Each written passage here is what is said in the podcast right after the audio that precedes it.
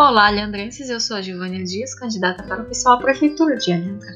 Tendo vivido na pele as dificuldades de como é cursar uma universidade sem ter vindo de família rica, colocamos no plano do pessoal o estabelecimento de uma bolsa auxílio universitário, para que os estudantes consigam concluir seus cursos com tranquilidade. Para saber mais, nos siga nas redes sociais. Lembramos que estamos em ano de eleição, mas também de uma pandemia que já matou mais de 150 mil brasileiros.